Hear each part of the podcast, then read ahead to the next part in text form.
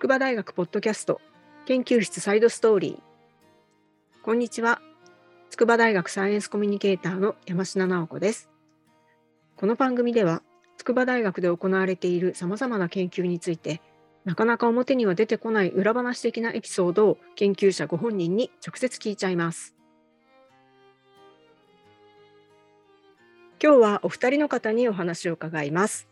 筑波大学生存ダイナミクス研究センター助教の島田優子さんと同じく教授の丹羽隆介さんです。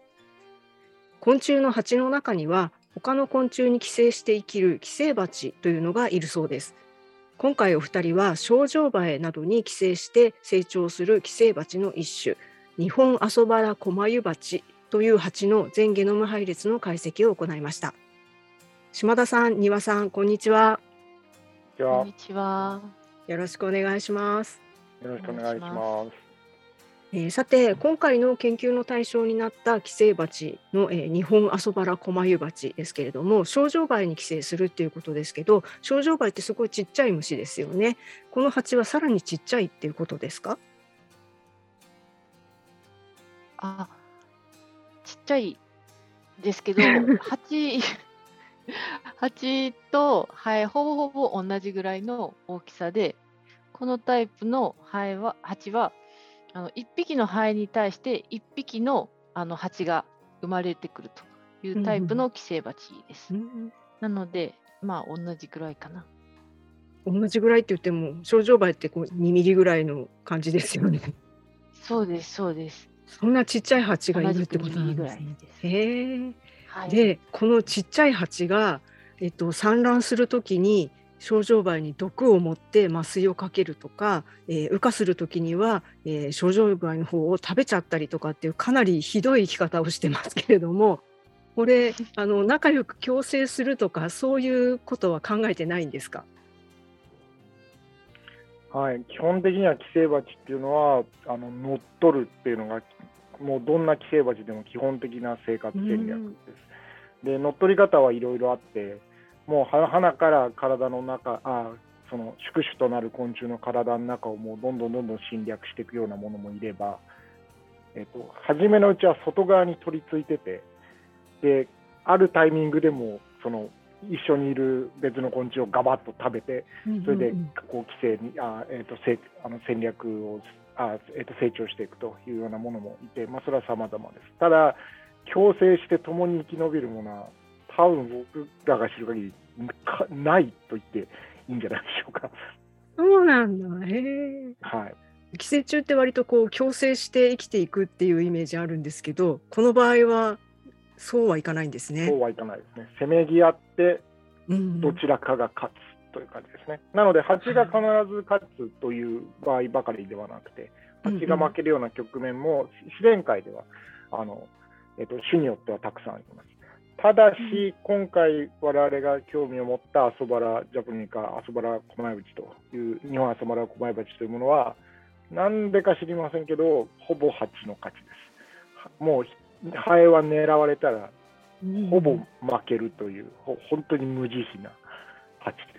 ひどいですよね。本当にひどいですよね。最後食べちゃうんですもんね。ね。えー、でこのあの蜂を研究しようと思ったきっかけっていうのは何なんですか？これは偶然なんです。あのあるもう7年前にもなるんですけどある学会に参加してて、うん、で、まあ、正直言うともうその学会の口頭演題が続いてて、うん、僕が聞きたいものをもう聞き終わったんですだけど他に行くとこもないのでその聞き終わった会場に僕は残ってたんですうんうん、で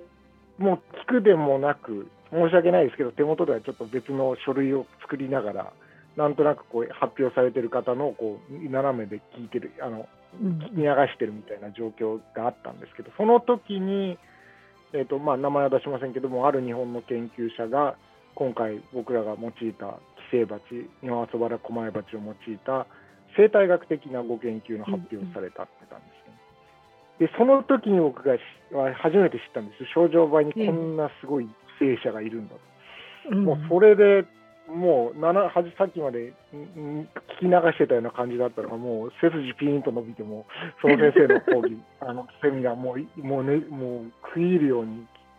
聞き入って、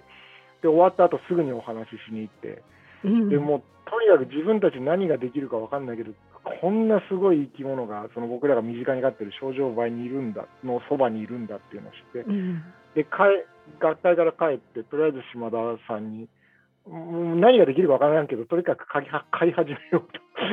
言って、飼い始めた。それが一番初めです。もう本当にうんめっちゃ。放置してたよね。で、僕 めはっちゃ放置した僕。は特にあの買い 買いたかっただけなので、もう島田さんよろしくって言って、で、なんか面白いの見えないの見えないのってこう、定期的につつきながら、島田さんはこう、中を見て、あの、規制の様子とかを見ててくれたんですけど、そしたらまあ、うんいろんな面白い現象があるっていうのを、その現象に関しては実はまだちょっと報告してないものがいろいろあるんですけれど、うんあのとにかく面白い変化っていうのが蜂によってもたらされるのはもう間違いないっていうのが、まあ、飼い始めてに結構早くですね。数ヶ月したらもう我々としては確信して、もうだったらこれは毒の研究をしたいと。でうん。毒がもたらす効果に関して、まあ、我々が症状倍で培ってきた技術を生かしてその寄生者のまさにその無慈悲さをうん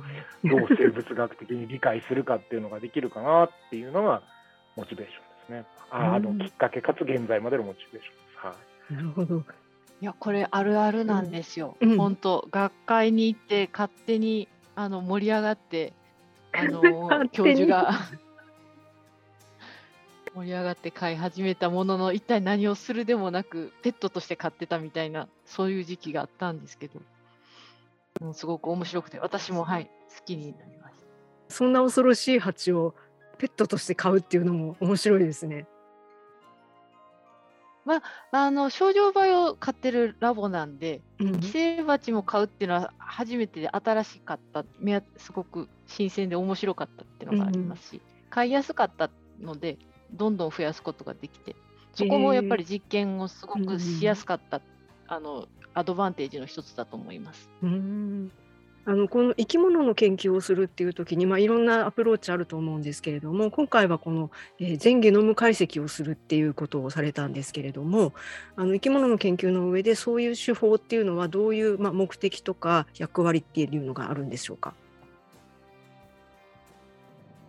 そうですね、やっぱり私たちの研究の興味としては、やっぱりその動物の発生とか生理を理解するのに、分子レベルで理解したいというんう前提があって、そのためには遺伝子の情報を知る必要があります。でその遺伝子の情報を知ろうと思ったら、ゲノムを解析するしかないんですね。なので、モデル生物の症状映えとか、あとマウス、うんゼブラフィッシュなんかはもうすでにゲノム配列が分かっているものがあって、それを研究者たちは自由にあの情報を使ってできることがあるんですけど、うんこういう寄生蜂みたいな、問題ゲノムも分かってない、遺伝子の何一つ分かってないっていうものをの生理を生態を知りたいと思ったら、もう全ゲノムを読むしかないというような状況です。へーじゃあもうこれはもう世界で初めて解析したっていうことですよね。一つ補足すると、毒を取りたいっていう目的だったら、普通の生物だったらこんな戦略、あ普通のっていうか、有名な毒を持つ大きな動物だったらこんな戦略取らないんですね。つまり、蛇の毒を取りたいとか、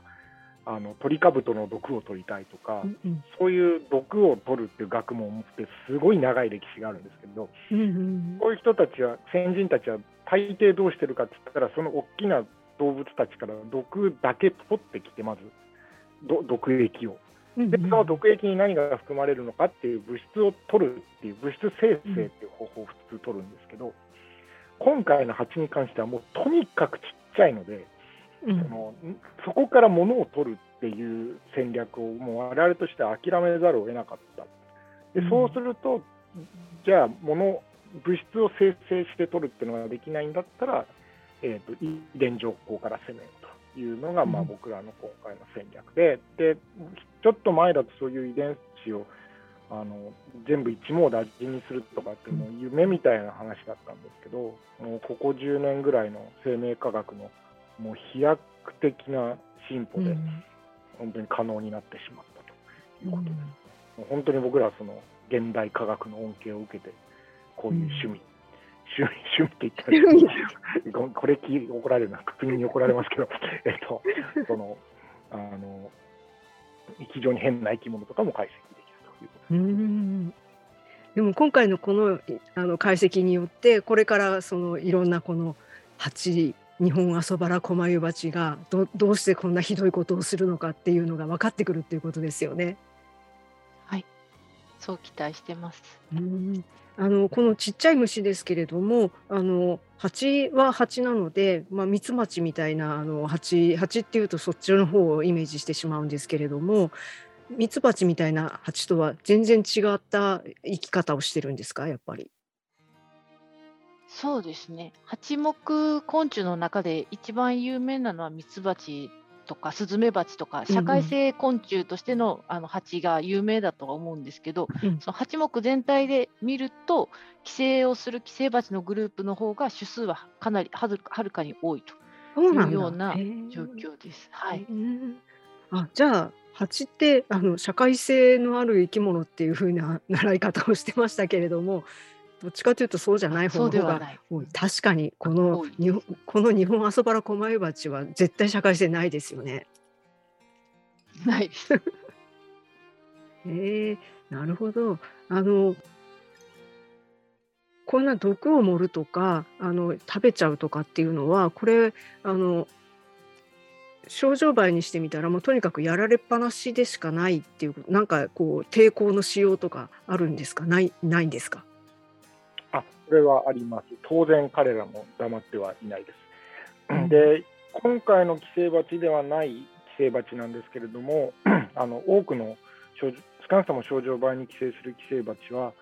うん、ハエが飼ったり蜂が飼ったり、結構あの自然界ではそのせめぎ合いの勝者っていうのは様々です。大体実験室でもあの、えっと、例えばレプトピリーナっていうような名前の寄生バチに関しては、大体蜂の勝率は5割、ハエの勝率も5割ぐらいで、あの時と場合によってでその時は要するにある時はハエの免疫系が勝つし、ある時は蜂がその免疫系に打ち勝つしというような感じのバランスがあります。ところが、今回の僕我々が注目した蜂に関しては、すごい興味深いんですけれども、ほぼ蜂の勝ちなんですね。ななんなだったらなんでこの蜂がハエを全部駆逐しないのか、ちょっと生態学的なことはうん僕らにはよくわからないんですが、もうとにかく強い蜂です。なので、ひとたび狙われたら、今回の件に関してはもうハエはひとたまりもない。で、僕らとしては実はこのひとたまりもなさ、ななぜここまで 蜂が強いのかっていうのは、まあ、やっぱ最終的に明らかにしたいんですね。で、ここまで強いと、あのー何が期待できるかっていうと、多分いい毒をもし取れば、これ、もしかしたら結構効果的な殺虫剤につながるようなあの種になるんじゃないかっていう期待もあります。つまりもう100発100中で殺せるような毒。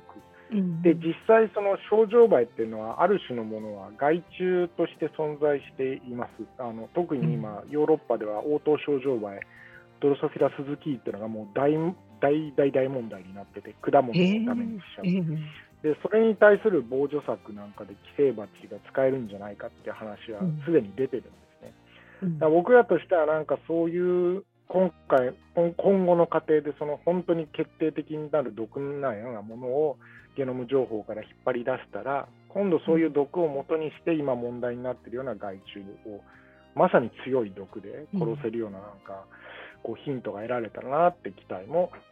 しています。はいうーんなんかすごい戦いが行われているんですね このちっちゃい虫の中で。はいあの症状媒なんかは割とその辺にブンブン飛んでてあのちょっと鬱陶しい感じもするんですけれどもこのあのこ蜂の方もその辺にいっぱい飛んでるもんなんですか実は。はい、あの実は私たちが野外ではほとんど見つけられてないだけで、うん専門家の先生に言わすあの聞くと同じぐらい寄生バチもブンブン飛んでるそうです。へえただちっちゃいから、はい、自分たちが気づかないだけです。だいたい5割ぐらいは野外の種も規制されてるそうです。へえあやっぱり自然の中ではいろんなことが行われているんですね。見えないところで。なるほど、あの非常に面白いお話でした。えー、ではあの最後になりますけれども、まあ、これからやりたい研究テーマとかあの将来の野望なんかも含めて研究室の PR をぜひお願いします。あはい、えっと私たちのタラスセンター筑波大学のタラスセンターというところで生理ダイナミクスという講座を持っていて基本的にはあのホルモンの働きとか神経の働きをつくあ、えっと症状バイオあの用いて研究するのが一応なんかメインの仕事でやってます。で寄生蜂に関して言えばそういうあの全身にいろんな効果を肺側にもたらすっていう意味であの神経とかホルモンとかの働きを確実に蜂たちは